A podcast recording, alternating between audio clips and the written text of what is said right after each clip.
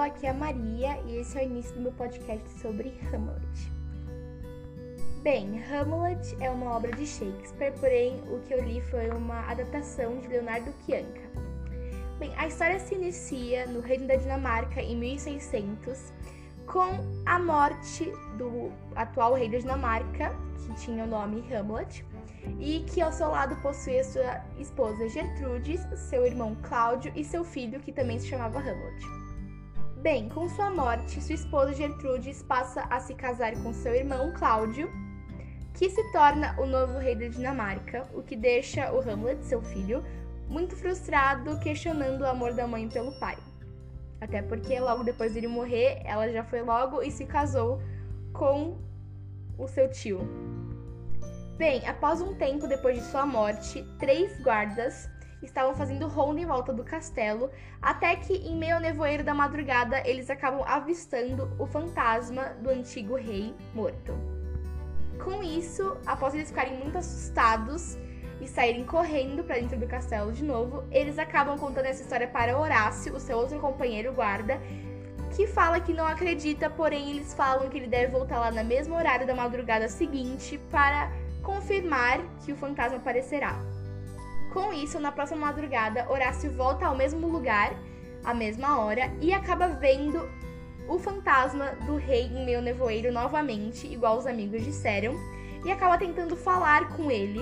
Porém, o fantasma vai embora sem dizer uma única palavra e Horácio acha melhor chamar seu filho para tentar conversar e ver o que aquela aparição queria naquele local. Com isso, ao Horácio contar a Hamlet que o seu pai fantasma apareceu, Hamlet decide ir na madrugada seguinte para confirmar o ato e ao chegar lá, o fantasma de seu pai estava em meio ao nevoeiro. Mas, em vez de ficar parado igual todas as outras vezes, o fantasma acaba indo, entrando no castelo e indo para uma sacada que não era vigiada por guardas, e Hamlet o segue. Ao ele parar na sacada, ele começa a conversar com o filho e acaba confessando que sua morte não foi um belo acidente ou uma coisa natural, mas sim um assassinato feito pelo seu próprio irmão, Cláudio, que o assassinou em busca de ter a coroa para si. Com isso, Hamlet acaba ficando com muita raiva e o fantasma acaba pedindo que Hamlet vingue sua morte.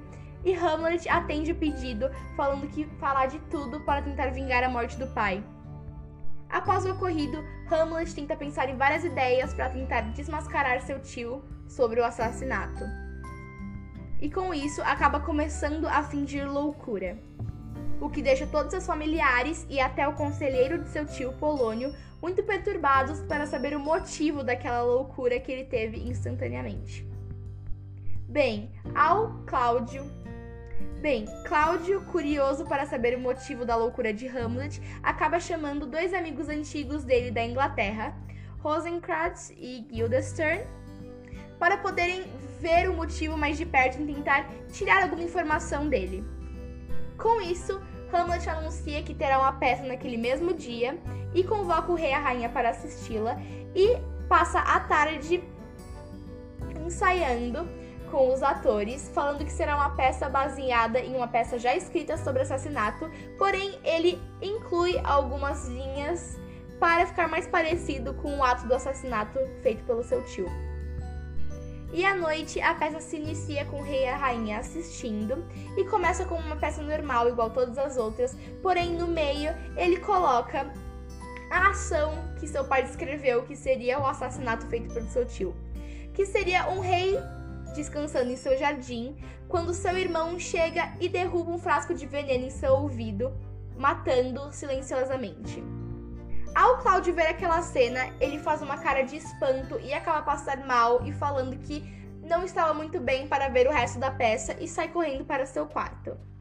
Ao ver a atitude do filho e sabendo que ele tinha algo envolvido, sua mãe Gertrudes convoca Hamlet para seu quarto para conversarem. Com isso, Hamlet segue sua mãe até seu quarto e passa pelo quarto de seu tio, que está com a porta entreaberta, onde vê ele de joelhos em um altar, rezando e pensa que seria a hora perfeita para matá-lo, mas ele pensa melhor e fala que deveria ter uma hora mais especial e só segue direto para o quarto de sua mãe. Bem, ao entrar no quarto da sua mãe, Gertrudes passa a questionar Hamlet sobre o que havia ocorrido na peça. E Hamlet passa a falar coisas sem sentido na visão de Gertrudes, questionando o amor dela pelo seu pai e falando que ela tinha traído ele com seu tio, que na visão da mãe eram coisas loucas de sua cabeça. E no meio de tanta falação, Hamlet vê uma coisa se mexer atrás da tapeçaria do quarto de sua mãe.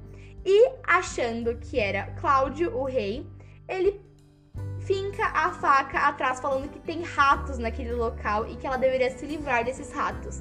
Porém, ao ele afastar a tapeçaria, lá estava o corpo de Polônio, o conselheiro do rei, estirado no chão. Ao ver aquela cena terrível, Gertrude se joga na cama e passa a chorar, enquanto Hamlet fala que se livrará do corpo e arrasta Polônio para fora do quarto. E ao ouvir todo aquele barulho, Cláudio entra no quarto de Gertrude e vê ela jogada na cama e pergunta o que ocorreu, e Gertrude descreve a cena falando que Hamlet está louco e que matou Polônio. Com isso, Cláudio acaba mandando Hamlet para a Inglaterra junto com seus dois amigos Rosencrantz e Guildenstern, com o intuito de, ao chegar lá, mandar uma carta para a polícia falando para matá-lo. E quando Hamlet já está num navio indo direto para a Inglaterra, no reino da Dinamarca, Ofélia, a filha de Polônio, acaba enlouquecendo com a morte do pai, que era a pessoa mais importante para ela. E passa a ficar cantarolando por onde passa a cena da morte de seu pai até um triste dia que ela foi se pendurar na árvore em cima do rio e acaba caindo e se afogando. Ao mesmo período de tempo que Ofélia morre, Laerte, seu irmão, volta da França para vingar seu pai e descobrir quem foi o culpado daquela morte. E ao chegar no reino da Dinamarca, Cláudio fala para Laerte que o culpado da morte de Polônio seria Hamlet que deveria estar numa viagem indo para a Inglaterra. Porém, Hamlet foi mais esperto e fugiu do navio, voltando para a Dinamarca ao ver a carta que seu tio escreveu para a polícia da Inglaterra falando que deveriam matá-lo ao ele chegar lá. Com isso, Hamlet volta à Dinamarca e ao chegar, se esconde atrás de um cemitério e passa a conversar escondido com Horácio falando tudo que sabe.